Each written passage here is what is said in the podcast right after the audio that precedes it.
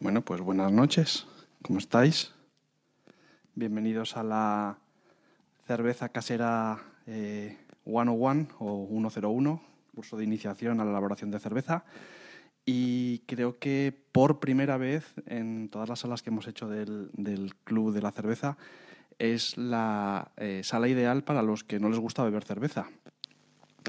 Porque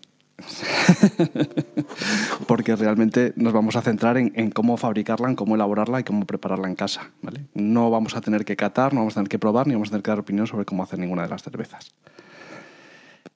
Eh, si os parece bien, eh, bueno, eh, vamos a grabar la sala y vamos a dividir la sección, o bueno, la sala del contenido en sí mismo en, cuatro secciones. ¿vale? En primer una primera parte que haré una breve introducción de lo que es la eh, historia de la cerveza casera.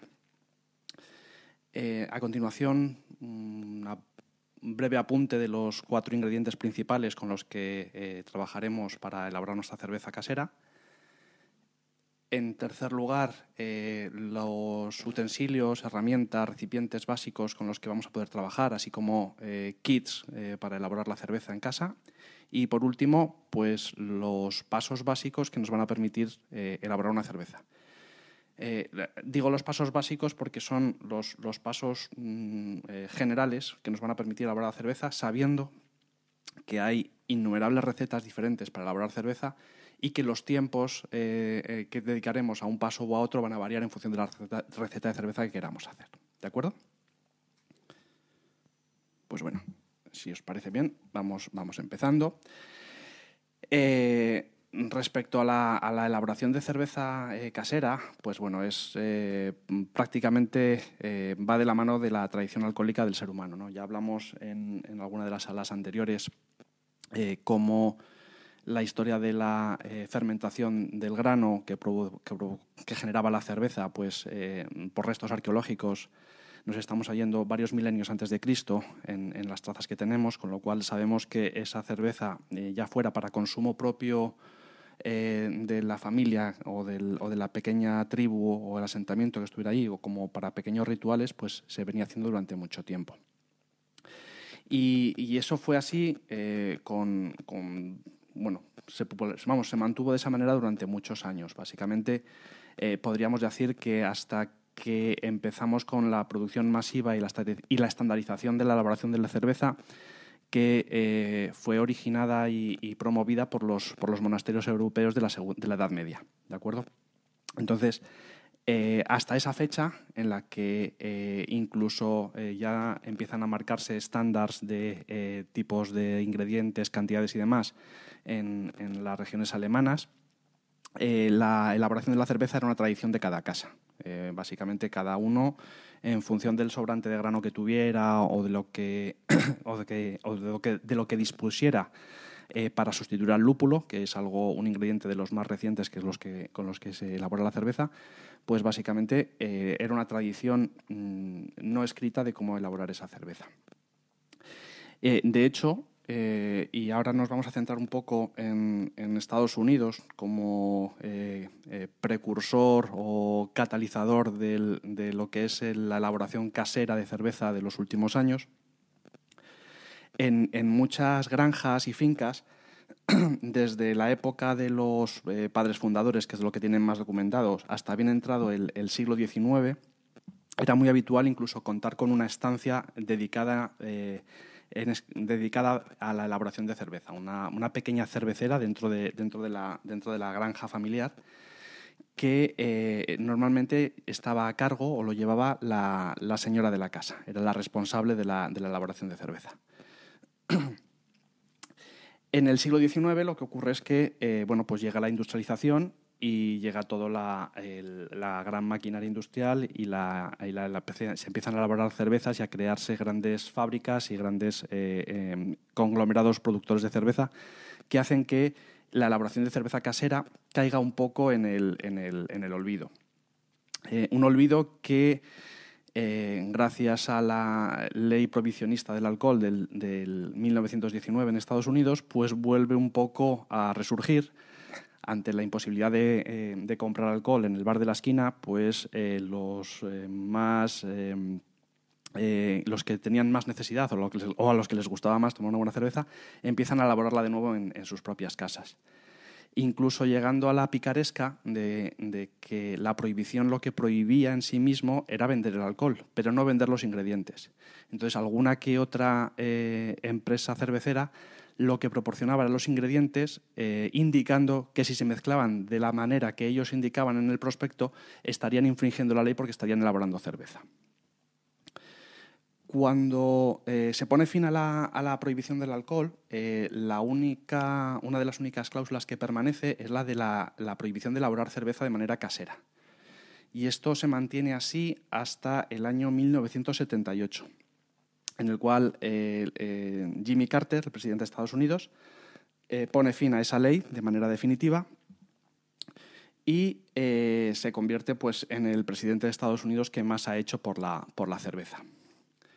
Eh, luego, eh, cada Estado de la Unión, de manera individual, tenía que aprobar esa revocación de esa ley y creo que los últimos fueron en 2013, 2014, fueron los últimos y ahora ya se puede hacer cerveza, cerveza casera perdón, en cualquiera de los estados de Estados Unidos. Entonces, a partir de 1970, eh, lo que ocurrió es que empezó el boom de la elaboración de cerveza casera en Estados Unidos, con la prohibición, con el fin de la prohibición pues empezaron a surgir establecimientos dedicados a la venta de artículos eh, específicos, de ingredientes, de, ingredientes eh, personalizados, pues bueno, hay incluso eh, cadenas específicas dedicadas a, este hobby que es uno de los que más está creciendo en Estados Unidos. Hay una gran pasión por todo esto y que además es el que ha propiciado el, el boom también de las cervezas artesanas dentro, dentro de lo que es Estados Unidos y ya por eh, imitación, réplica o por eh, moda, pues que ya lo, tenemos bastante extendido también por, Europa y en, España. Bueno, esa sería una pequeña introducción y ahora vamos a, por dónde empezar. ¿no? Eh, una de las ventajas que tiene, que tiene la cerveza frente a la elaboración de otros fermentados o incluso mm, destilados eh, es, la sencillez y la duración de los tiempos para conseguir el, alcohol. Eh, básicamente, eh, con cereal, lúpulo, bueno, cereal, cebada, lúpulo, agua y, levadura, y como dice una eh, una de las cerveceras artesanas que tengo por aquí cerca, mucho amor, pues ya podemos elaborar nuestras primeras recetas. O sea, es muy parecido a la elaboración de un pan, lo que vamos a poder hacer con la cerveza. Quizás sustituyendo en gran medida la harina por agua, cambiando la, proporción entre las dos, pero es muy parecido a lo que sería elaborar un, elaborar un pan. Entonces, de los cuatro ingredientes básicos, ¿vale? lo que tendríamos en primer lugar es lo que eh, se suele denominar malta, que son eh, la malta son los granos de cereal procesados, cereal normalmente cebada o en su defecto y mm, quizá por orden de, abundancia el trigo, eh, que son procesados y que tienen un alto contenido en almidón. El almidón, como sabéis, es un hidrato de carbono que al germinar el grano, que es uno de los pasos que tiene que llegar para procesarse y convertirse en malta, al secarlo y hornearlo, se convierte en azúcar, ¿vale? que es lo que nos va a permitir eh, alimentar a nuestra levadura en el proceso de, conversión en, cerveza de la mezcla. En, segundo lugar, lo que tenemos es el, lúpulo, ¿vale? que es lo que convierte a la cerveza en, cerveza, en algo más que un, eh, zumo de, cereales. En, sí mismo es una, planta de la familia, eh, está relativamente relacionado con, el cannabis, con el marihuana, eh, de hecho las hojas tienen cierta similitud y es eh, su añadirlo a la cerveza lo que proporciona es mejorar el sabor, la aroma, el aroma perdón, y la durabilidad de la cerveza. ¿vale? sirve como un conservante natural de la cerveza.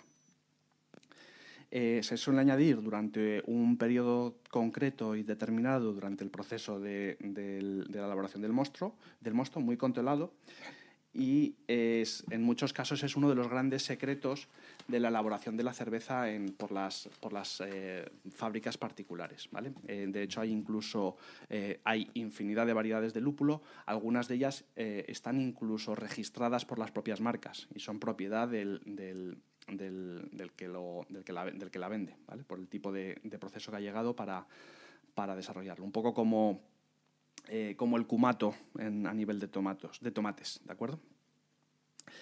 En tercer lugar tenemos la levadura, ¿vale? que hasta hace muy poquito era considerado el elemento mágico del proceso de fermentación. Eh, eh, básicamente lo que nuestros antiguos veían es que mezclaban el trigo con el agua y demás y aquello mm, mágicamente se convertía en, en alcohol, porque no sabían el proceso químico que estaba ahí, eh, que estaba ocurriendo, el proceso bioquímico que estaba ocurriendo ahí. Básicamente, la levadura son estos microorganismos que lo que van a coger es el azúcar que ha procesado, el, eh, que ha salido del, grano, y lo van a convertir, junto con el oxígeno, en, alcohol y en CO2, ¿vale? que son los dos eh, productos del proceso de levadura. Hay dos tipos de levaduras. Hay, eh, bueno, como en el lúpulo hay infinidad de levaduras, eh, cada tipo de levadura nos va a poder generar un tipo específico de cerveza. Y lo que tenemos son dos grandes familias de levaduras, ¿no? lo que darían en su lugar las cervezas lager y lo que darían las cervezas ale, que se diferencian una y otra en que eh, las cervezas ale el, pozo está en, bueno, la levadura eh, flota en la superficie, ¿de acuerdo? Está consumiendo el azúcar eh, a partir de la superficie y en las lager la levadura está en el fondo de, la, tina o del, barril donde estamos preparando la cerveza, ¿de acuerdo? La cerveza lager son eh, mucho más recientes, el descubrimiento de esta levadura es mucho más reciente que el de la ale, que son las que tradicionalmente y con más antigüedad se han, realizado en todo el mundo. ¿Vale?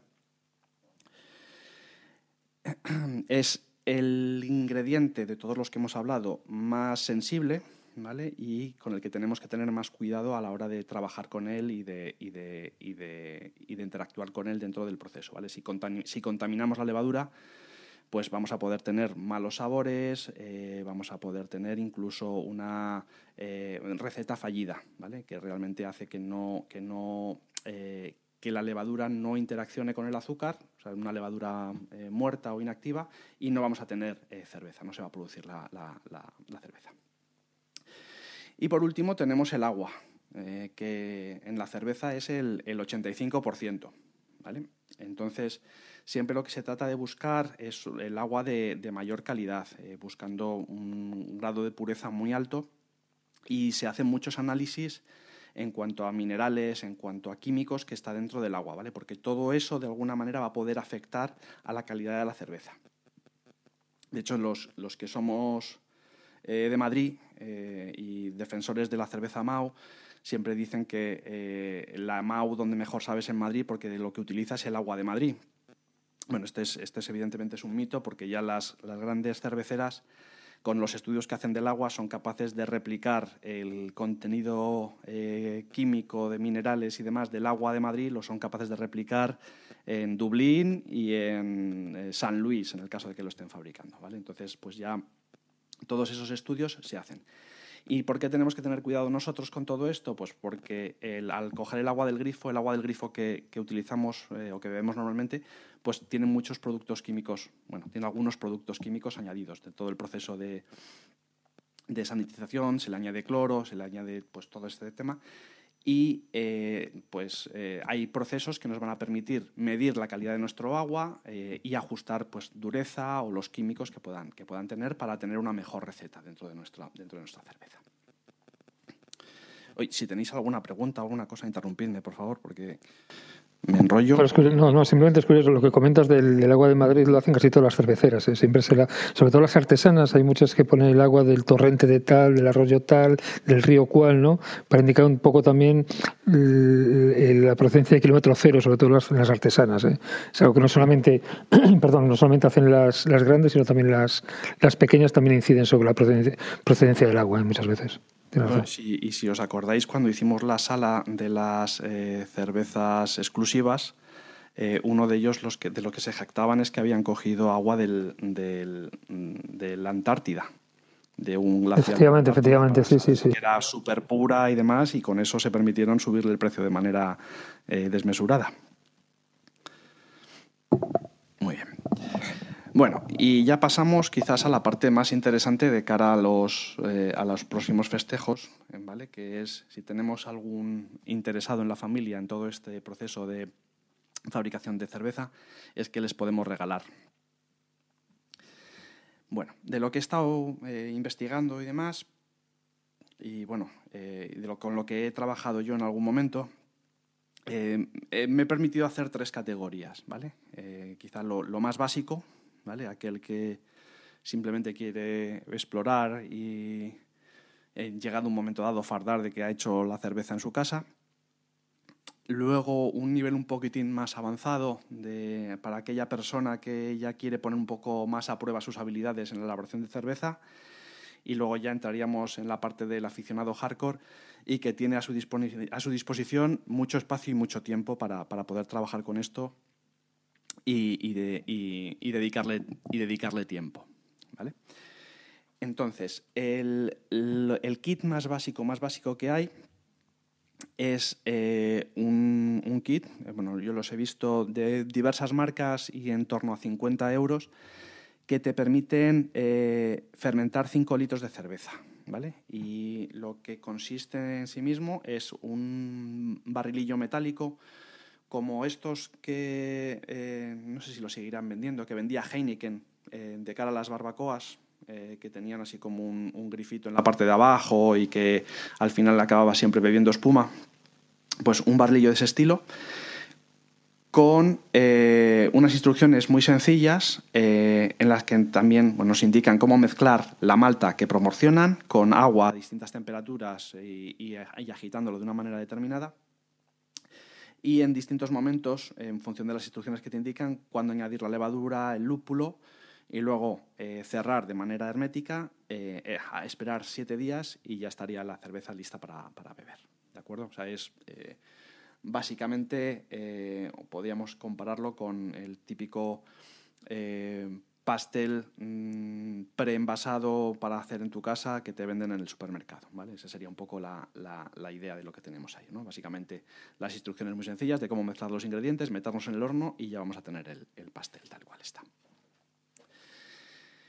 El siguiente nivel eh, ya eh, nos iríamos a un precio que rondaría los, los 100 euros, ya depende un poco de, principalmente de la cantidad de botellas que, que, adjuntemos en el, regalo, ¿vale? que sería la parte, el consumible eh, más, más caro dentro de todo el proceso. ¿vale? Pero este es, para, como mencionaba antes, para aquel usuario que quiere poner un poco, un poco más a prueba sus habilidades.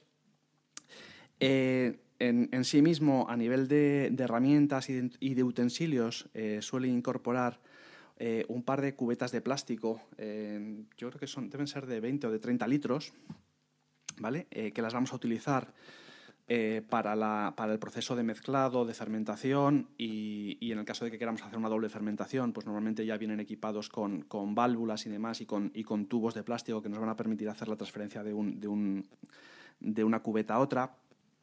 como mencionaba antes, eh, botellas. Eh, este es el, eh, un kit muy parecido a este, es el que, el que tengo yo. Y yo con, con el. Con, normalmente suelo conseguir en torno a, a 48 tercios con la mezcla, que son. pues ya se me han ido las matemáticas, pero en torno a 15 litros de cerveza, ¿puede ser? Mm, aproximadamente, sí, sí, sí, va por ahí la cosa, sí. Más o menos, ¿no? Sí. Bueno, pues eso, con las, cervezas para almacenar la cerveza, que viene con su, con su kit de chapas también, con su eh, especie de tenaza para, poner las chapas, un hidrómetro, un termómetro, eh, la malta ya, ya preparada, lúpulo, levadura para la receta específica. Estos suelen ser con kits que luego puedes ir ampliando y ir comprando, comprando más, más herramientas y también distintos tipos de, de maltas para elaborar distintos tipos de cerveza. Eh, y a ver, yo creo que está todo lo que sí.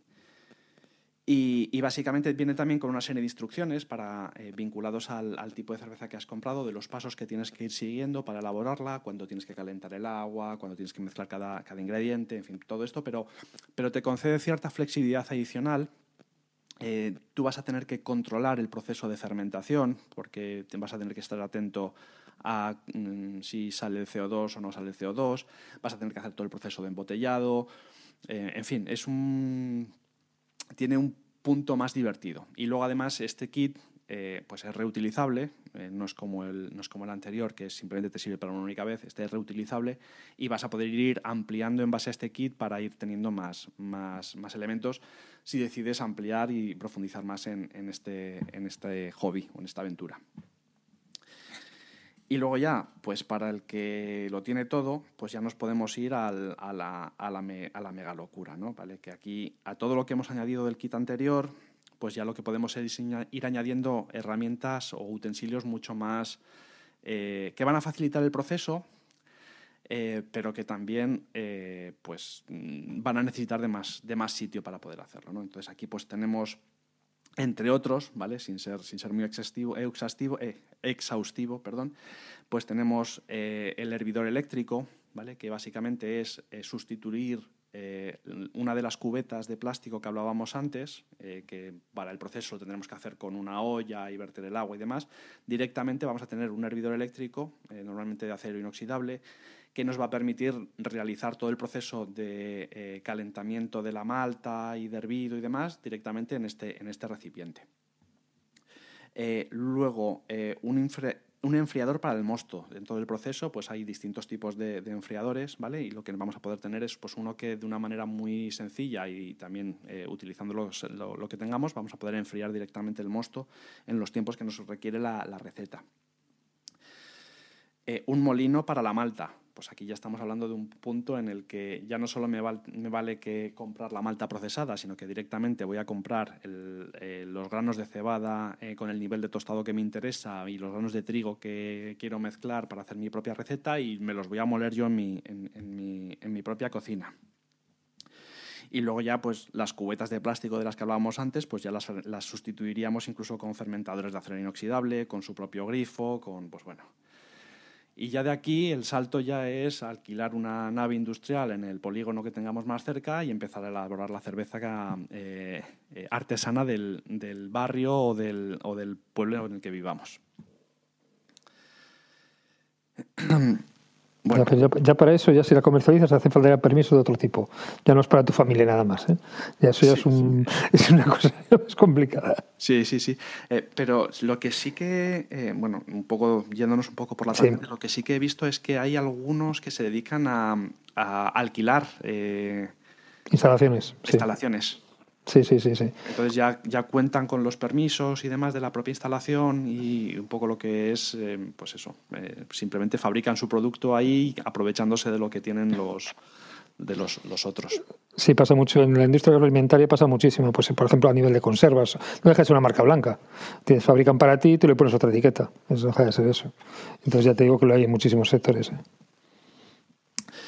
Muy bien, pues nada, hemos visto ya un poco una pequeña introducción histórica, los cuatro ingredientes básicos, cómo podemos iniciarnos o cómo podemos iniciar a alguien eh, en, este, en, estos elementos.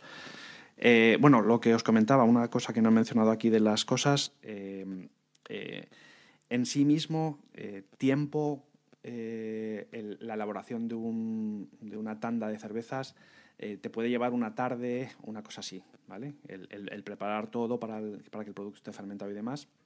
Y luego te puedes tirar, pues a lo mejor un par de horas cuando la fermentación ha completado, eh, preparando las botellas y rellenándolas. O sea, en sí mismo, tiempo de, dedicación no tiene mucho. Eh, en función del tipo de receta que elabores, pues puede ser que tardes unas mínimo unos 10-15 días en el proceso de fermentación y otros 15 días en el de eh, carbonización de la cerveza dentro de la botella, o sea que en, un mes eh, tendrías las cervezas disponibles.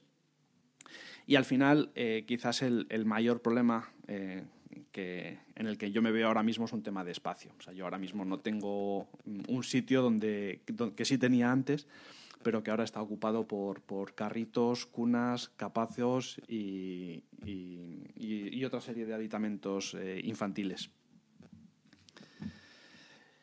Pero bueno, vamos al, ya al último paso, que es eh, cómo vamos a elaborar la cerveza artesana en cinco, en cinco pasos. ¿De acuerdo? El primero y casi diría que principal de todo el proceso ¿vale? es la limpieza y desinfección. Eh, al estar hablando de un, de un, proceso en el que interviene la fermentación en base a una levadura, lo que va a ser muy interesante es que todo el equipo con el que vayamos a trabajar eh, lo tenemos que tener impoluto. Eh, lo primero que haremos con todo esto antes de la elaboración es limpiar y desinfectar cada utensilio que vamos a tener con el que vamos a trabajar. Todo, prácticamente todo, es crucial y es un paso que no, que no se recomienda tener ningún atajo. Eh, vamos, impoluto todo siempre. ¿vale? Eh, de hecho, yo lo que suelo hacer es, cuando terminaba una, una, tanda, limpiaba todo, lo limpiaba todo y luego al iniciar la siguiente tanda lo volvía a limpiar. O sea, yo le aplicaba una doble limpieza a, todo el proceso, ¿no? porque a lo mejor pasaban dos o tres semanas entre que hacía una cosa y otra, pues entonces me dedicaba a limpiarlo. Eh, esta limpieza eh, consta de dos partes. En primer lugar, una limpieza o lavado eh, con un detergente preferiblemente sin perfume, ¿vale? muy, muy, básico.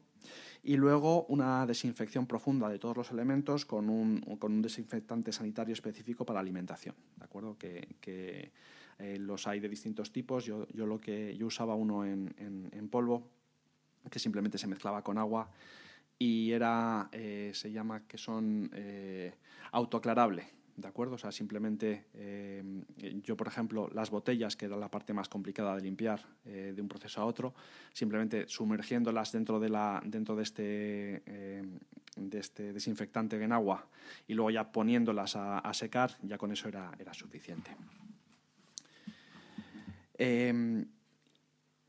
bueno, lo que os comentaba antes, eh, incluso cuando el kit es nuevo o nos lo acaban de regalar, lo acabamos de comprar, eh, mm, limpiarlo todo, siempre, desde el principio, ¿vale? Para evitar que haya cualquier microorganismo, cualquier bacteria, cualquier cosa que pueda interferir en, la elaboración de la cerveza. Segundo paso, ¿vale? Dentro de este proceso va a ser eh, bueno, la preparación previa, ¿vale? Aquí es donde vamos a, dedicarle más, más la mayor parte de, nuestro tiempo de efectivo de trabajo, ¿vale? Y requiere de toda nuestra atención para poder seguir todos los pasos de manera adecuada, ¿vale? Y prestando mucha atención a los tiempos eh, y al orden de los pasos eh, para que podamos conseguir o, alcanzar la receta para la que estamos trabajando. Entonces aquí podemos basarnos en una receta ya existente. De hecho, bueno, hay eh, infinidad de libros de, recetas que te dicen pues, la proporción de granos que tienes que usar, eh, el dos tipos de lúpulo que tienes que comprar, el tipo de levadura que tienes que comprar. Como os comentaba antes, podéis comprar ya un kit que viene ya con, pues eso, eh, cómo hacer una stout inglesa. Y entonces pues ya te viene la malta ya preparada, con el lúpulo que tienes que usar, y con la levadura que requiere ese, tipo de cerveza y unas instrucciones muy precisas de todos los pasos que tienes que seguir para hacerla. Pues bueno, pues ya en función de, cómo queramos eh, trabajar, pues nos podemos ir hacia una cosa o hacia otra. Eh, como os estaba comentando ahora, eh, existen tres métodos en base sobre los que iniciar nuestra elaboración según el nivel de procesamiento con el que compramos el cereal. ¿vale? El, extracto, o lo que se llama el, extracto del cereal, es el nivel más sencillo. Eh, viene ya con el, con el mosto ya preparado y aquí lo podemos encontrar a nivel de compra tanto en formato líquido como, como sólido. El segundo es el puré parcial, se llama puré parcial, entonces ya viene eh, una parte del cereal, eh, ya viene como mosto, pero nosotros ya podemos, bueno, viene como la malta ya preparada, pero nosotros podemos añadir grano en función de los ajustes que queramos hacer sobre esa, sobre, esa receta. Y ya por último, el nivel ya maestro cervecero es en el que empezaremos la elaboración con el, con el grano entero. Y aquí incluso eh, podemos partir incluso del tipo de tostado que vamos a hacer nosotros o el tipo de secado que vamos a hacer nosotros sobre el, sobre el grano, sobre el grano, em, eh, sí, sobre el grano y para eh, ajustar en función de ese tostado el tipo de color, etcétera, etcétera, y todo esto sin, sin, ningún tipo de malta añadido, sino directamente trabajando con el grano. ¿vale? Entonces vemos ahí que tenemos, en función del nivel de dificultad que queramos hacer para la elaboración de cerveza, vamos a poder trabajar con, con distintos tipos. Eh, yo solo lo he hecho con, con el extracto ya preparado, ¿eh? no eh, molino y demás y, tostado de grano no he hecho en ningún momento. Vale, una vez que tenemos ya la, la, fuente de cereal elegida, vamos a empezar a, cocinar creando en primer lugar el, macerado, ¿vale? que el macerado es el proceso por el cual vamos a activar las, las enzimas del grano para, para convertir el almidón en azúcar.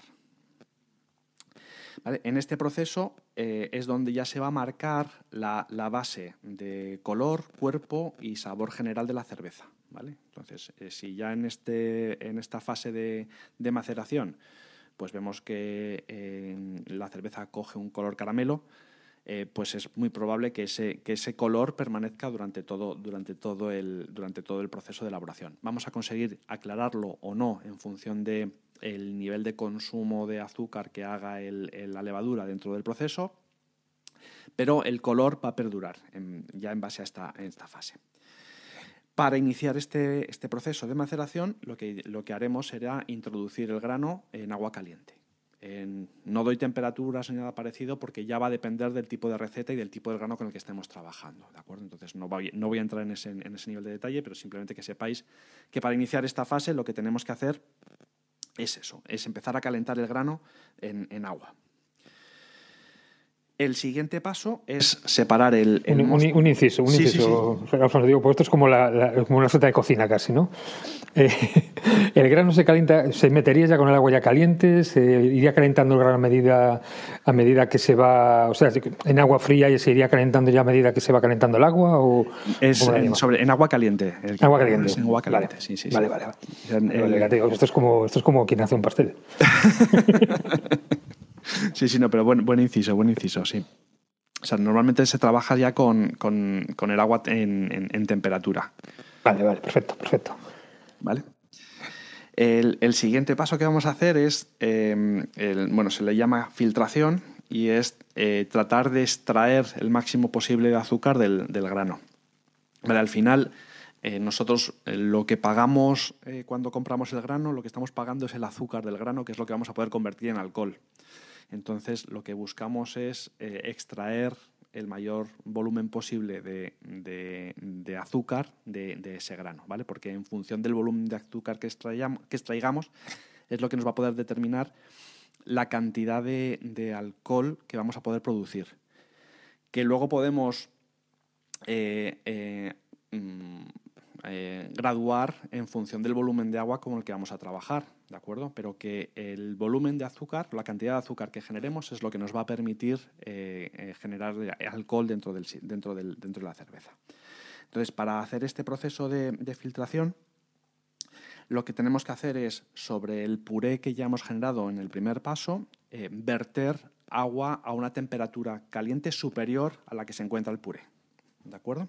Y esto va a hacer que el, azúcar se separe del, grano y esté mucho más, mucho más accesible. Esto es para, poder enjuagar, el grano con, este proceso. Una vez que hemos hecho estos dos primeros pasos, eh, el agua está caliente en, los dos, ¿vale? pero en ningún momento hemos llevado el grano a punto de ebullición. ¿vale? Ese va a ser el tercer paso. ¿De acuerdo? Entonces, el, puré eh, que le hemos aplicado, digamos, dos baños de agua caliente, lo siguiente que vamos a hacer es, ya con la mezcla que tenemos hecha, es subir la temperatura a, ebullición. ¿De acuerdo? Con esto, con este subir la temperatura a ebullición, lo que vamos a hacer es eh, eliminar enzimas no deseadas dentro de, la, dentro de la mezcla. El oxígeno, que ahora, que ahora mismo está por ahí pululando, también lo vamos a eliminar y eh, vamos a conseguir estabilizar el pH del, mosto, ¿vale? Para facilitar así la incorporación del lúpulo. con el lúpulo lo que vamos a hacer es eh, contrarrestar el dulzor del grano, ¿vale? A ver, es azúcar, ¿vale? Pues es dulce y con el lúpulo lo que le damos es el toque amargo para equilibrar esos, esos dos sabores. Ampliamos la gama de sabores de la cerveza, es decir, eh, le damos una, el, lúpulo le va a aportar eh, pues su, propia esencia, su propio sabor y, va a determinar un poco también el, el, sabor final que va a tener nuestra cerveza. Y luego nos va a servir como conservante natural ¿vale? para proteger nuestra cerveza de bacterias e infecciones. ¿vale? Los eh, componentes químicos del lúpulo son un, no sé si será un bactericida natural que nos va a facilitar ese, proceso y va a alargar la vida de la cerveza. ¿De acuerdo? Esto realmente lo, descubrieron en, torno al siglo X o XI después de Cristo, o sea que eh, es algo relativamente reciente. Con esta ebullición, llevando esta cerveza a este punto de ebullición, vamos a tener ya las condiciones perfectas para iniciar el proceso de fermentación. ¿De acuerdo? Entonces, hasta ahora lo único que tenemos es un, mm, casi diríamos unas, unas gachas con lúpulo. sí, efectivamente, es como la avena esta que desayunan algunos, pero con lúpulo. Exactamente, exactamente. Menos mal, que, menos mal que esto se puede convertir en otra cosa y las avenas no. bueno, entonces, eh, ahora vamos allá a preparar el proceso de fermentación, ¿vale? Entonces hemos hecho todo el trabajo previo de, preparar nuestro puré de cereales y ahora vamos a hacer el, preparar ese puré de cereales para que esté listo para recibir la levadura. Entonces, el primer paso y el, que para mí dentro de todo el proceso es el, más complicado, ¿vale? Es el enfriado. Y es que eh, ahora mismo lo que tenemos al terminar el paso anterior es eh, pues el puré pues a temperatura de mm, pues a 100 grados con el agua hirviendo. Entonces, lo que, lo que suelen marcar las recetas es que tenemos que bajar esa temperatura temperatura ambiente lo más rápido posible. ¿Vale? Ahí os comentaba antes la herramienta esta de, los enfriadores, ¿vale? que son, que son una, serie de, de, aparatos que nos van a permitir de una manera mucho más sencilla que de manera manual el bajar esta temperatura. ¿vale? Entonces, eh, los que son eh, los que tienen más espacio en casa y más sitio, pues normalmente suelen tener estos enfriadores que hay, de, hay diferentes tipos. Eh, hay algunos que son por, por inmersión, que es básicamente, pues tú metes dentro de tu, de tu barril de cerveza donde estés elaborando o de la cubeta, metes unos, unos vamos, una especie de resistencia que lo que va a hacer es enfriar rápidamente, la mezcla. Eh, luego los hay también de contraflujo o de placas. son diferentes sistemas para, enfriar de manera rápida la, mezcla. Eh, y luego está la, forma low cost, eh, que es enfriarlo por el exterior. ¿De acuerdo? Pues bien, teniendo un, un barril más grande que la cubeta con la que estás trabajando, en la cual puedas hacerle un baño de hielo y ahí bajarle la temperatura rápidamente. ¿Por qué le bajamos la temperatura rápidamente? Pues es básicamente por, eh, por, reducir el atractivo de nuestra mezcla para las bacterias, o sea, para las bacterias que no nos interesan. Entonces, eh, cuanto más temperatura es, más atractivo es para que eso se, se convierta en un, en un caldo de, cultivo. Entonces, bajarle la temperatura cuanto antes nos va a garantizar bastante, no al 100%, que nuestra mezcla se permanece eh, lo más eh, aséptica posible de productos con los que no queramos que, trabaje. Básicamente porque cualquiera de estas bacterias, nosotros lo que vamos a hacer ahora al introducir la levadura es eh, propiciar el que esa levadura crezca sana, fuerte y, e interactúe. Si hemos introducido otro mm, producto bacteriano dentro de la mezcla, nos puede interferir con el sabor, eh, puede interferir con la levadura que le vamos a proporcionar e incluso puede hacer que mm, el producto sea completamente fallido, bien por sabor o bien porque realmente eh, lo haga eh, no apto para, para el consumo. Bueno, una vez que ya hemos hecho este proceso de enfriamiento, eh, lo que vamos a transferir es el, mosto, la mezcla, a la cubeta fermentadora. ¿De acuerdo? Entonces, pues normalmente lo vamos a tener en, una olla grande donde hemos hecho toda la mezcla, donde hemos, hecho hemos subido la temperatura, donde le hemos bajado la temperatura y ahora lo que vamos a hacer es llevarlo a la cubeta fermentadora, que esta es una de las que yo os comentaba antes, estas cubetas de, plástico que son las que vienen en los kits de inicio, eh, que suelen tener Eh, una válvula eh, para eh, adjuntar un grifo en la, en la, parte inferior para poder hacer transferencias de una cubeta a otra. Luego tiene una tapa que permite que, hacer, sea hermética la, el cierre y encima de la tapa pues puedas incorporar una válvula para medir la salida del CO2. bueno, una vez que hemos transferido el mosto a este fermentador, lo que vamos a hacer en primer lugar es tomar la primera lectura de gravedad con el hidrómetro. el, hidrómetro es eh, un aparatito que eh, no sé si lo inventaron los checos o fueron los que lo popularizaron eh, a la hora de trabajar para ello con la cerveza y es lo que nos va a permitir medir el alcohol que se produce en nuestra cerveza. Entonces, en esta primera medición que vamos a hacer es el mosto sin alcohol. Entonces, eh, lo que va a medir el hidrómetro, básicamente lo que metemos es una cantidad eh, determinada de, nuestra cerveza en, una, pequeña probeta y metemos dentro el hidrómetro. El hidrómetro lo que mide es la densidad del líquido en comparación con el agua. Entonces, eh, anotaremos ese, número. si fuera agua, lo que nos va a marcar es 1, porque esa sería la, proporción exacta. El, resultado de esa medición sería 1 como lo que el líquido en el que lo estamos metiendo es más denso que el agua, pues nos va a marcar pues 1,06 o 1,07 o, o, lo que sea, ¿de acuerdo?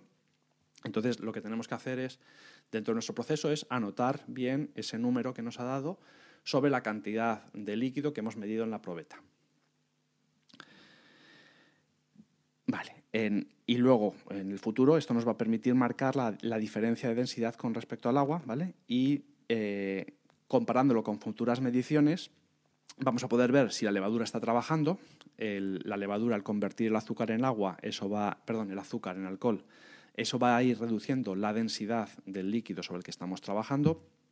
Y así vamos a poder asegurarnos que realmente la, levadura está trabajando y está convirtiendo en alcohol en nuestra cerveza.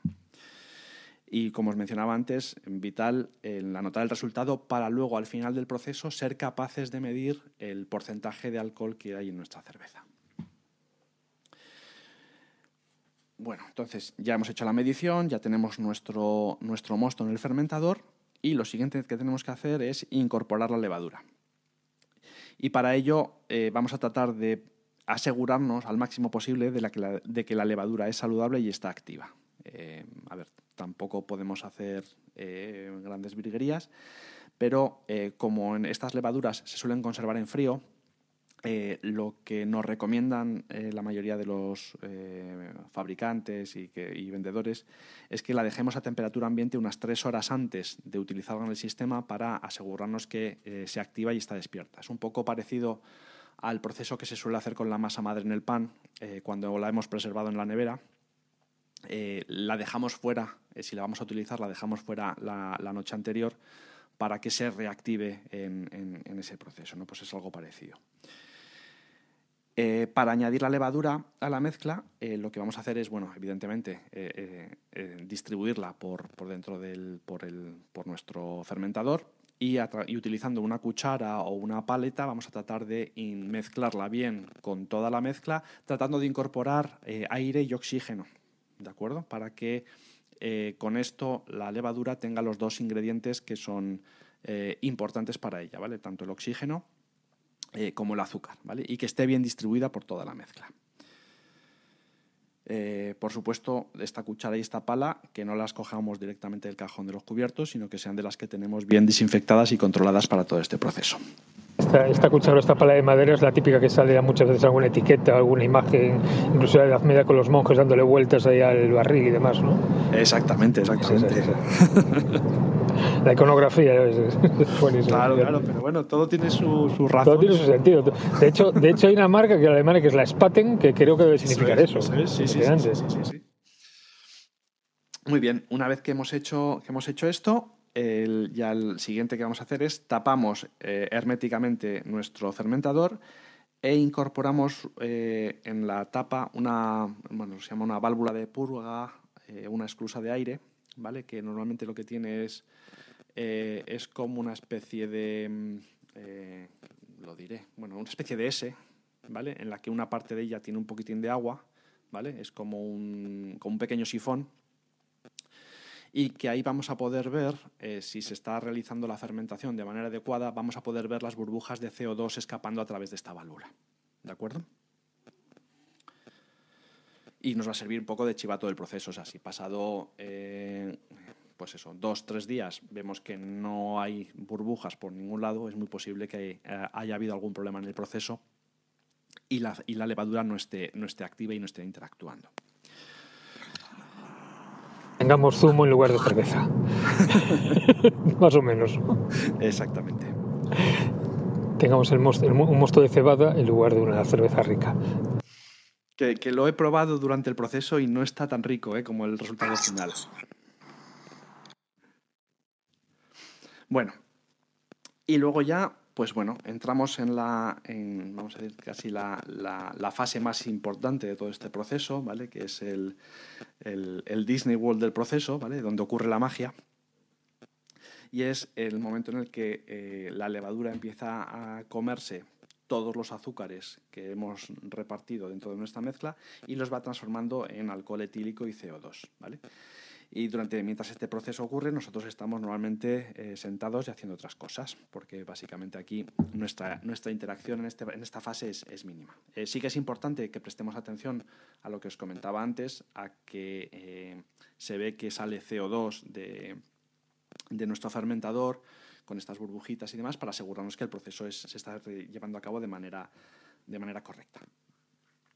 Aquí ya de manera opcional, eh, eh, pasada la, pues, eh, los primeros días, ya depende de la receta, ¿vale? Antes de decir ninguna, ninguna proporción, pero la parte más fuerte de la fermentación ocurre al principio, ¿vale? Es cuando el, el entorno en el que está la levadura es extremadamente rico en azúcares, extremadamente rico en, oxígeno, ¿vale? Entonces esos primeros pasos, eh, esos primeros días, horas, son cuando la fermentación ocurre de manera más rápida, es donde tendríamos que ver, una vez se activa la levadura, cuando tendríamos que ver más eh, estas burbujitas de CO2, ¿vale?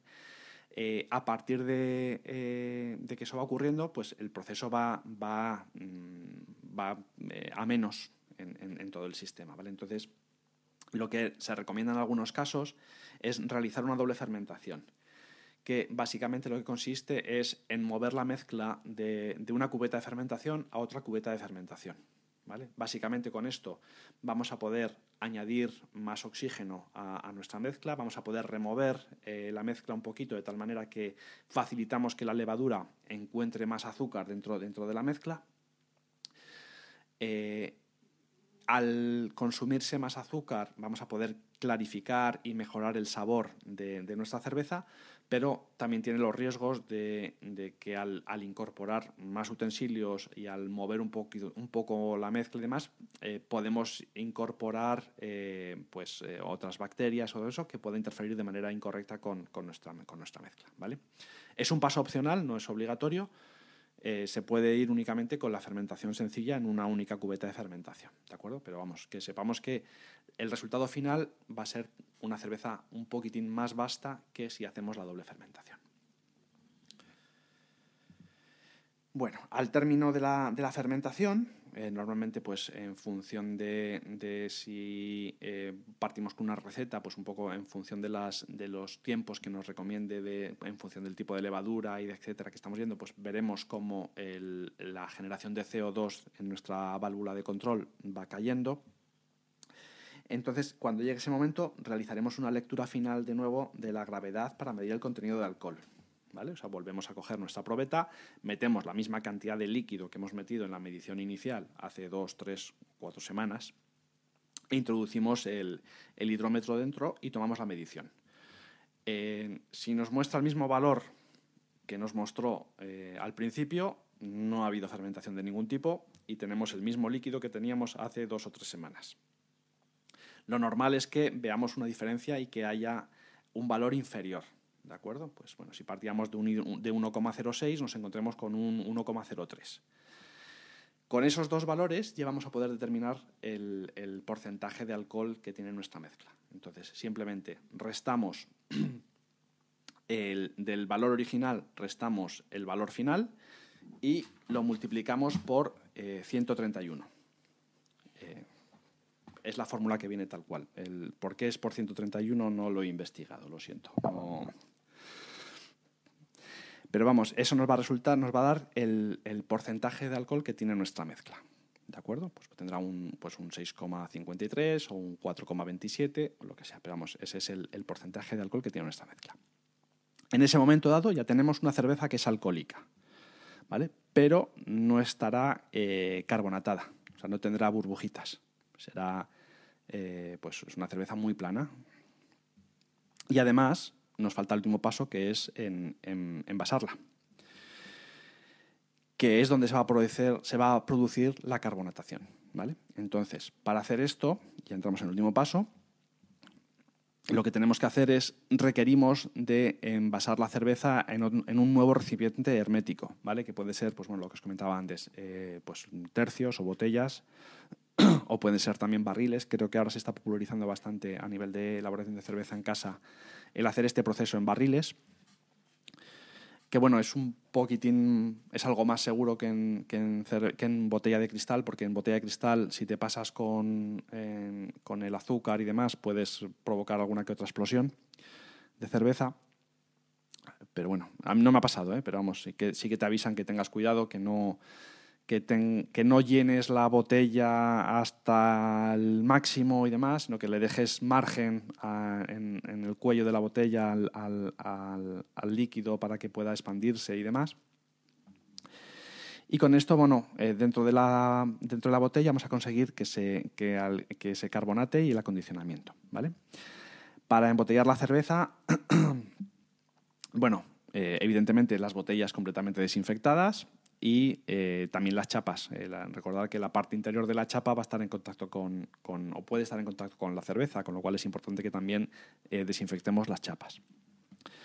A continuación, en, en, otro, en otra cubeta vamos a añadir el azúcar que queremos utilizar para la carbonatación. Aquí ya hay también, igual que con el lúpulo y con la levadura, ahí eh, te sorprendería de la cantidad de, azúcar que hay orientadas a la elaboración de cerveza, ¿vale? Porque las hay, las, eh, pues, las hay, eh, ay, lo diré, el azúcar moreno y todas estas cosas, a lo que lo que compramos habitualmente en el supermercado no es lo que te venden en las tiendas especializadas de, para hacer cerveza, ¿vale? Pero es un poco parecido, ¿no? Pero bueno, una cerveza, o sea, un azúcar moreno te va a añadir un tono tostado a la cerveza, ¿vale? Porque simplemente por, por propio colorcillo y demás, pues va a añadir todo eso. Pues bueno, pues ahí, ahí se puede jugar mucho.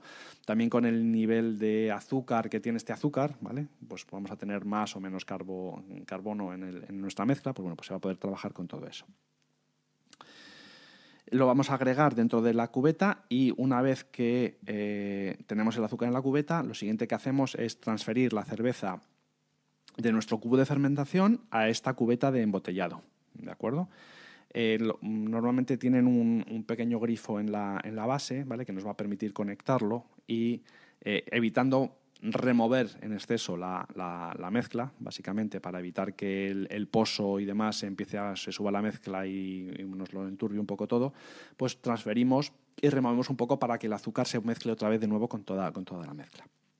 Una vez la tenemos en, el, en la cubeta de embotellado, eh, se conecta eh, una, una, pequeña válvula que, eh, a ver, la que tengo yo, que es la, la más básica, es simplemente pues, por, por gravedad. Eh, básicamente tengo la, cubeta de embotellado, la tengo en alto, las botellas abajo en el suelo y simplemente eh, tiene un, pequeño eh, accionador en la parte de abajo en el tubo que tienes que llevar hasta el fondo de la botella para llenar la botella desde el fondo hacia arriba. ¿De acuerdo? Entonces vas llenando cada una de estas y las dejas aproximadamente unos 3 centímetros del cuello de la botella sin, sin cerveza.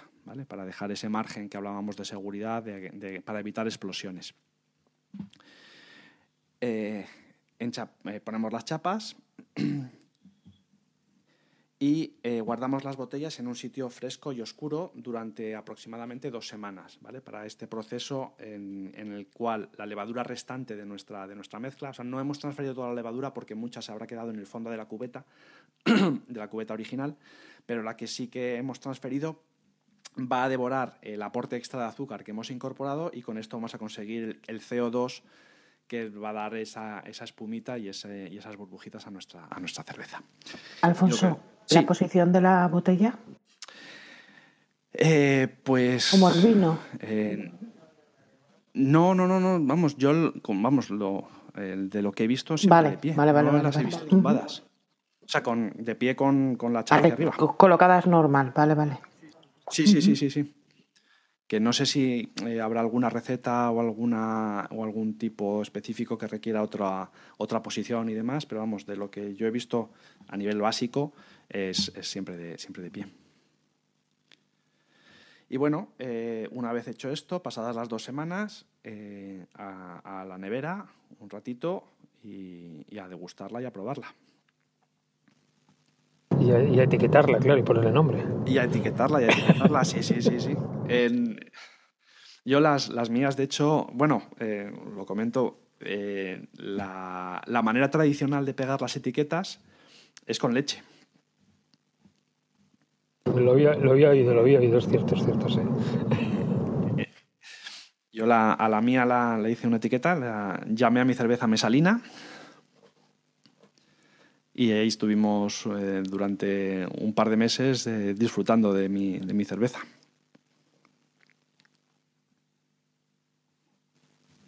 De hecho, ahora ya a nivel ya más profesional de imprenta, eh, incluso las imprentas online, algunas con las que trabajo y demás, en, las bobinas de pegatinas, ¿no? Hay diferencia incluso bobinas de pegatinas para vino, para cerveza y para licores, por ejemplo. ¿eh? Debe ser, por el material de adhesión al cristal, que es diferente, pero sí que hay diferenciación a nivel incluso de pegamento, vamos, por decirlo de alguna manera, dependiendo del líquido elemento que esté dentro del envase. Vale, a ver, tengo aquí. Eh, hola Douglas. Eh, bueno, me pregunta Douglas que si uno hace 5 litros de birra casero, que si se puede vender. a ver, no. O sea, a ver, vender de ir a una tienda y, venderla y demás, eh, no te la van a comprar porque, como comentaba yo, Fidel, un poco al principio de la sala, para venderlas de manera comercial tienes que cumplir unos estándares sanitarios y de control que, en casa no los... Aunque los hagamos, no tenemos ninguna certificación de que lo estamos haciendo, con lo cual no te lo puedes comprar. Eh, sí que, eh, y esto lo hace mucha gente que quiere empezar a trabajar en temas de cerveza, es su, la cerveza que han hecho en casa, la utilizan como pequeño eh, currículum cuando van a ir a visitar cerveceras eh, artesanas de la zona o lo que sea y les dicen, mira, esta es la cerveza que he hecho y sí que se la dan a probar para que vean un poco lo, que han estado trabajando. Eso es un poco lo, que yo conozco. Y Beatriz me pregunta que cuánto es el precio de la broma. El, kit que, yo, que a mí me regalaron fueron 100 euros. ¿Vale? Y eso sin contar ya eh, gasto de luz y agua. Aparte ahora, hay, pero simplemente entrando en Amazon hay numerosos kits, bueno, numerosos hay algunos que rondan eso, entre, entre los 100 y hasta 300 euros. También depende del volumen, ¿eh?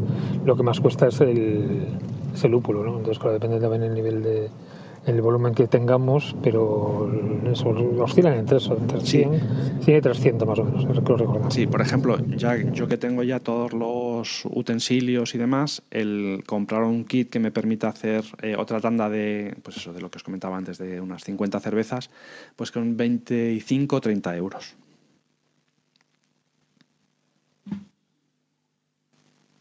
Exactamente, está, está por ahí. Eh, una, una, pregunta que nos, me hizo antes, nos hizo antes Eugenia, que no sé si está Eugenia por aquí ahora, si la puede hacer, si está operativa, que anda de un lado para otro, era eh, dónde se consigue el lúpulo. Es decir, porque si la cebada se puede conseguir, pero el lúpulo es fácil conseguirlo fuera de canales, digamos, Amazon y demás, que se, vende de todo, ¿no? Si hay alguna, pues alguna tienda propiamente cervecera o así, incluso online, en que se consiga un lúpulo pues de, pues de calidad. Mm, eso lo, vamos, yo lo he visto en, tiendas específicas de, cerveza, que si queréis luego por el, por el grupo de, de, mm, Telegram eh, os envío un par de enlaces de algunas en las que yo he comprado. Yo ahí compré el, azúcar que yo he utilizado en mis, en mis mezclas, ¿vale? En una de estas. y ahí ya pues te lo venden todo, te venden desde grano, eh, de cebada, de, trigo, de lo que sea, vamos, tienes, tienes de todo. El lúpulo de... Hay algunos lúpulos que no, son, que no se venden, que son mm, propiedad exclusiva pues de de tal cervecera y, no, te lo, no te lo comercializan y hay otras que por el contrario te dicen, oye, con este lúpulo puedes hacer mi cerveza tal. Son ronda de preguntas. Otra pregunta que tiene también aquí ahora, ahora Silvia, que me está haciendo por, por el back channel también, es si merece la pena al final hacer la cerveza, el propio sea mm, casera, por decirlo de alguna manera, en lugar de comprarla. A ver, hay un, punto de, orgullo personal de cuando estás en la barbacoa con los amigos y sacar, oye, mira, esta cerveza la he hecho yo. Esta, es mi cerveza, esta es mi cerveza. Esta es mi cerveza, efectivamente. Eso, a ver, como decía el anuncio, no tiene precio. A ver, yo no he llegado al punto de, mm, producir de manera frecuente, habitual y de tener siempre de mis cervezas disponibles, que yo creo que ese sería el, el, paso que mi mujer no está dispuesta a que dé. Mm, pero a nivel puntual y hacer todo esto, eh, a ver, 50 eh, tercios de cerveza eh, por 30 euros, yo creo que es un buen precio. Sí, sí, es un muy buen precio, vamos. Muy buen precio. Muy buen precio, te digo que sí.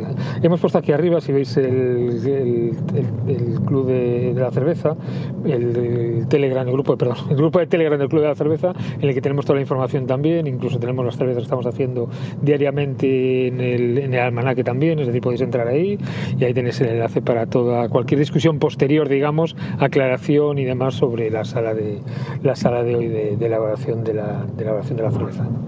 Oye, Alfonso, una duda. El tema de los azúcares que estabas hablando antes, que no valían los azúcares comerciales, ¿le dan aroma también? ¿Juegan con el aroma o no? ¿O, con el sabor? ¿Sabes que hay todo tipo de, azúcar? Que puede ser de moca, ¿sabes? ¿Juegan con mm, yo, a ver, lo que, de lo que yo investigué en su momento y demás, lo que, con lo que trabaja más el, azúcar es el, el, nivel de CO2 que vas a producir y, luego eh, modificar la coloración de la cerveza. Vale, eh, color, vale, vale.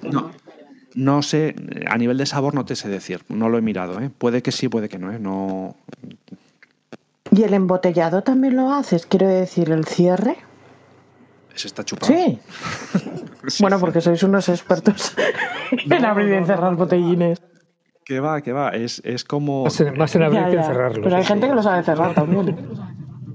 Pero te venden, te venden las chapas abiertas, ¿vale? Ah, y, tienes, y tienes lo que es, es, una, es una máquina, es como una grapadora, que tú le pones la chapa, eh, lo pones en el cuello de la, de la botella y aprietas y, ya la, y ya la cierra. ¿Y no tienes que eh, mover la botella? En el, cuando, haces otro tipo de fermentados se suele mover, abrir, cerrar, jugar un poco con eso. Nada, no se toca. Normalmente como, eh, a ver, eh, habrá de todo, pero normalmente en este tipo de procesos, eh, cuando tú haces el, vamos a decir, el, el, escanciado de, la, del cubo de fermentación al, cubo de, embotellado, dejas casi todo el pozo lo dejas en, en, el, en el cubo de fermentación.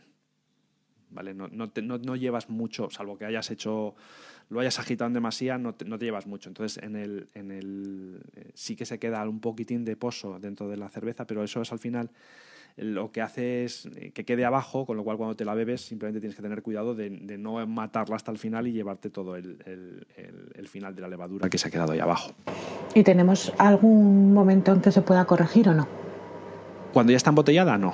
No, cuando está embotellada no, pero en el proceso que nos has contado, ¿hay algún momento que tú puedas catarla y decir, puedo corregir eh, los porcentajes de los ingredientes o no? O ya se las has fastidiado, las has fastidiado desde el minuto uno, ya te sale. Claro, es que tampoco tienes mucho tiempo. Ya, por eso.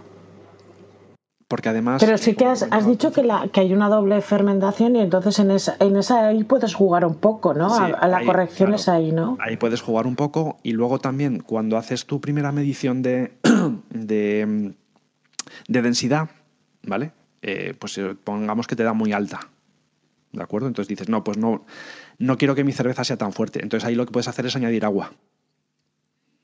Entonces, al añadir agua, eh, primero vas a conseguir más cerveza y luego diluyes el, el, porcentaje de azúcar que tienes en ese agua, con lo cual vas a conseguir una cerveza más ligera. Vale, y otra pregunta, que, ¿por qué es 101? Porque es, es la, la, el origen, la básica, o como. Ah, bueno, no, eso es. eso son mis reminiscencias de estudiante de universidad americana. ¿Pero es un tipo de cerveza o es simplemente porque es la básica? No, no, no, no, los, los cursos introductorios. Ah, de, la, de has hecho fuera. la nomenclatura tú. Vale, sí, vale, sí, vale, sí, sí, sí, sí, sí, sí, cuando, cuando tú, eh, cuando empiezas la universidad en Estados Unidos, los cursos de primer año son todos 100, 101, 102, 103, 104. Entonces, el 101 se considera el curso más básico. Vale, vale, yo sé, es que lo había leído en otros, para otras cosas distintas y, yo pensaba, igual es una cerveza que es casera, pero que se llama así. Ya sabes que como juegan con todo tipo de nombres y, no encontraba el tipo de cerveza cuando lo buscaba y decía, pero existe. No. pero es cierto, no solo lo llamas tú así, he visto varias personas que lo llaman parecido y digo, pues tiene que ser la básica. Pues no sé si alguien quiere subir a hacer alguna pregunta. El que no pueda lo puede hacer por back channel. Marga, no sé si quieres preguntar. Mira, comenta, comenta Douglas eh, que dependiendo del tipo de azúcar también puede afectar al sabor. Eh, por ejemplo, si utilizas sacarosa, aporta sabores a sidra. Ah, mira, pues eso es importante. Eh, muchas gracias, Douglas, por tu aportación. Y por ejemplo, en el caso de que tendríamos, ya esto es una pregunta ya no para un 101, sino para un 102 a lo mejor, ¿eh? para el siguiente curso. Eh, si estamos, estaríamos hablando, por ejemplo, de IPAs, de que van aromatizadas, ¿en qué momento se le introducen los ingredientes o los excipientes para el aroma y para el sabor este peculiar que, por ejemplo, tienen las IPAs? Pues ya depende, eh, pero normalmente suele ser en el, en el, ya en el cubo de fermentado. Aunque sería casi al final, vamos. Bueno, eh, durante toda la Sí, fermentación. sí, sí, por supuesto, sí, sí, sí. Pero no en el cocido, digamos, por decirlo de alguna manera, ni nada. Se, añadirían, pues sí, en el, momento de la, de la, fermentación. Igual que el lúpulo. Es, eh, es al final el, aromatizante lo echas en el mismo momento. Ya, pues bueno, pues puede ser que si le echas eh, cáscaras de naranja o castañas o lo que quieras echarle, que, que cada vez empiezan a innovar más en todas estas cosas. ¿Cuánto tardamos en tiempo desde que empezamos hasta que la podemos beber? Las más sencillas pues serían unas 3-4 semanas. Ah, qué pronto. Sí, es que esa es una de las ventajas que tiene la, fabricación de cerveza, que, que, es muy rápido. Y otra cosa te iba a preguntar, em, ¿caducidad tiene? Sí, sí normalmente lo que te ponen es que lo que haces a nivel eh, eh, casero eh, te lo bebas entre no, entre seis, no más de seis nueve meses. Bueno, pero tienes ahí margen, tampoco haces gran producción, ¿no? Puedes ir haciendo y bebiendo y ya, pues, autoconsumo, ¿no? Sí, sí, sí, 50 cervezas en seis meses, bien. bien. Para uno solo, si tienes muchos amigos, a lo mejor se queda un poco corto. y todo este proceso, lo, ahora mismo te dejo, Antonio, creo que se ha, se desmuteado, pero nada, una pregunta. ¿Todo este proceso lo puedes hacer en casa, en casa, casa? Quiero decir, dentro de tu propia casa, necesitas un garaje, un sitio que aislado, no sé, por el tema de seguridad, por el tema luz, eh, no sé. Luz me refiero a, temperatura, luz de... Quiero decir que no le dé la luz o Sí, a ver, em, ya depende del nivel de profesionalismo que le quieras poner. Eh, normalmente lo que te recomiendan es, eh, durante todo el proceso de fermentado, lo ideal es que la cerveza se mantenga siempre a una temperatura estable, en función del tipo de temperatura, pues oye, que no supere los 18 grados o incluso las de son de baja temperatura, oye, pues tiene que estar a, 12 grados o menos en el proceso de fermentación. O sea, ya hay...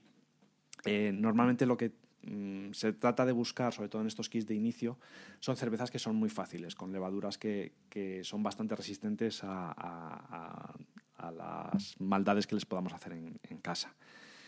Eh, yo cuando lo hacía tenía la suerte de, tener el garaje de mis padres, eh, que estaba así como medio abodegado, vamos a decirlo así, y que normalmente mantenía una temperatura muy constante, y entonces yo el proceso de fermentado lo hacía ahí. Eh, a nivel de, sitio que ocupa, lo que yo tenía, que era la, cubeta de fermentado, pues es lo que os decía, es como eh, de tamaño, pues es como un, cubo de, eh, de, fregona potente, vamos, no sé si un cubo de fregona que serán de 20 litros, pues esto es a lo mejor de, de 40 litros, es un poquitín como el doble de un cubo de fregona.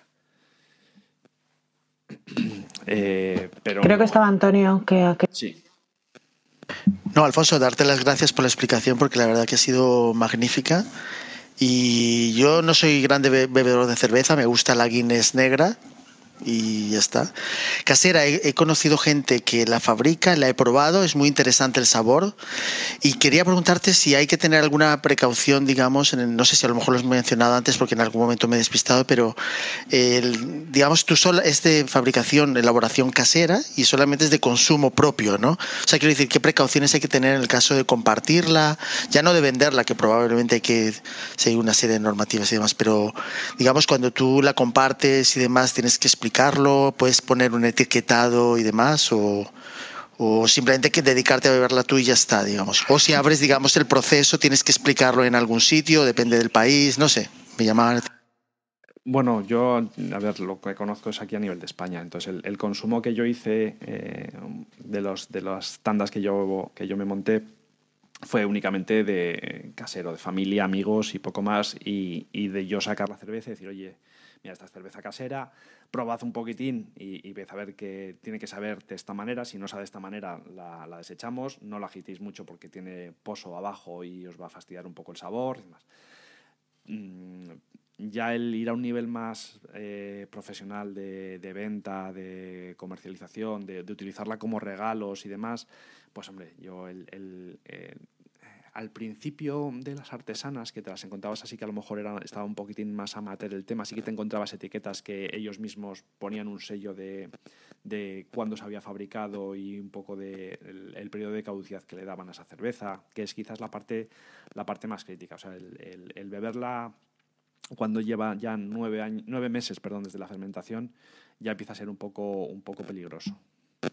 De hecho, yo la última tanda que hice, perdona, y termino, eh, me, quedaron cervezas eh, que pasaron el verano y que no las gastamos en verano y esas directamente las, las tiré, no las, no las bebimos. Por, por, eso te lo decía, porque me acuerdo que eran muy reacios a dejarte incluso probarla. O sea, digamos, te la dejaban y decían, no, prueba, prueba un poquito solamente y tal. Digamos que. Y fabricaban bastante, pero era de consumo propio exclusivo, ¿no? O sea, digamos que hay cierto miedo, ¿no? Digamos, o sea, que a lo mejor. Eh, hay que ser muy precavido, ¿no? Quiere decir que si te lo pones a hacer, pues ponerte para tú probar y demás, ¿no? Claro, es que al final el, proceso final de, de, la fermentación ocurre en cada botella individual. Entonces, eh, si esa botella individual eh, pues le has dejado un residuo eh, o no la has esterilizado bien o cualquier cosa de esas, de un lote de 50 cervezas a lo mejor te encuentras que solo hay una que está mala por ese motivo. Entonces, por eso es mucho de decir, oye, pruébala, mira a ver qué tal sabe, te tendría que saber así un poquitín como esto y tal, no sé qué, antes de, dejarlos así un poco a lo loco. Muchas gracias, Alfonso. Espero que sea una pregunta natural, digamos, para alguien que quisiera empezar. Sí, sí, sí, por supuesto, por supuesto, sí, sí, sin problema. Yo por eso, por eso pongo mucho énfasis en, la parte inicial de, oye, eh, todo tu material de trabajo en todo esto tiene que estar súper esterilizado, súper limpio y súper tal para para poder tener un buen producto al final y evitar eh, problemas. Porque no lo, no lo puedes detectar, ¿verdad? En, botella cerrada. ¿O sí? No, se nota. En otros fermentados ya sabes que se puede notar, incluso está ya el fermentado, tienes que tener muchísimo cuidado con el oxígeno y todo, pero en este caso no lo detectas, ¿no? Bueno, puede haber una pista, eh, que es así la única, y es que haya marcas en el cuello de la botella marcas de, residuo en el cuello de la botella. Normalmente en un, en un proceso normal de fermentación, eh, el pozo debería quedarse todo en el fondo. ¿vale? Si hay alguna marca o algún residuo en el, en el borde del cuello de la botella, esa cerveza puede tener algún problema. ¿Nos podrás poner por escrito en el... Bueno, no te lo pido ahora porque ya sé que estás además muy liado y eso, pero la receta por escrito nos la podrías dar, los, los, lo que, O el kit, simplemente, o pasarnos el kit. Sí, o decir, sí, sí, sí, sí, sí, Yo, os- yo os paso eh, los, los kits de ejemplo que he encontrado por, por Amazon, los, los comparto ahora. Y, y me, y paso a limpio la- los pasos de elaboración de la Y receta si tienes algún tipo o algo así de decir, oye, pues mira, yo fallé en esto o algo así, y y más que nada por eso. y- Me, me salió, me salió perfecta, no falló Ah, nada. Qué bueno. qué bien, qué bien. Y dentro de todas las cervezas que tú has probado, que sé que eres un apasionado de la cerveza, ¿te gustó? O sea, dijiste, ostras, qué guay, me, ha- me ha quedado guay. ¿O no? Pero es que, sí, ¿no? es que es como cuando haces algo tú. Sí, ¿no? Como decir, es mi. Sí, es mío. Y, y probablemente no era la mejor cerveza que he probado en mi vida. Pero era tuya, claro. yo. Pues qué bien, qué bien, qué bien. Además, fíjate que esto. Yo creo que alguno vamos a probar, eso seguro. Eh, a ver, es una buena idea de regalo de Reyes. eh, Yo lo Mm. dejo. Sí, sí, por eso digo que sí, po- podrías pasar el, el kit, que yo creo que da- pues sí, es un buen regalo para, para iniciarse en esto y para regalar incluso, para, para gente que ama la cerveza, yo creo que sí, y que tiene tiempo. Los típicos papás que te... Eh, Últimamente ya sabéis que aquí en las salas del club estamos estamos diciendo ideas mm, maravillosas para regalos. Entonces, por supuesto, aquí de cerveza. Vamos a olvidarlo. Así, es así. Desde gadgets eh, hasta hasta vinos y también cervezas. Por supuesto. Pues la próxima semana ya vamos terminando, no sé si alguien quiere decir algo más, más que nada porque nos hemos ido de hora bastante. Eh, no sé si tienes algo que añadir, Alfonso. El día 23 eh, tenemos una sala contigo otra vez de las cervezas de Navidad, ¿no? Las navideñas, cervezas y estilos para esta época del Eso, año. Buscaremos ahí eh, estilos típicos de Navidad, maridajes y cosas de ese estilo para cervezas navideñas. Yo invito a Marga, que está aquí, a ver si algún día nos puede hacer un maridaje bueno con las cervezas que, que solemos hacer, que sería muy interesante. Hola, buenas tardes. Pues yo acepto como siempre el reto, Beatriz. Es que me parece muy interesante. Yo utilizo, esto, sí. utilizo mucho, utilizo mucho las cervezas también para, para maridar. O sea que, que sí, sin ningún problema. Es que sería muy, muy chulo, fíjate, si yo te invito de verdad ¿eh? a, a que la próxima sala a ver si tienes por lo menos una receta, o una receta o un maridaje, ¿sabes? Una receta con cerveza para estas fechas o, o un maridaje, alguna cerveza que nos diga Alfonso.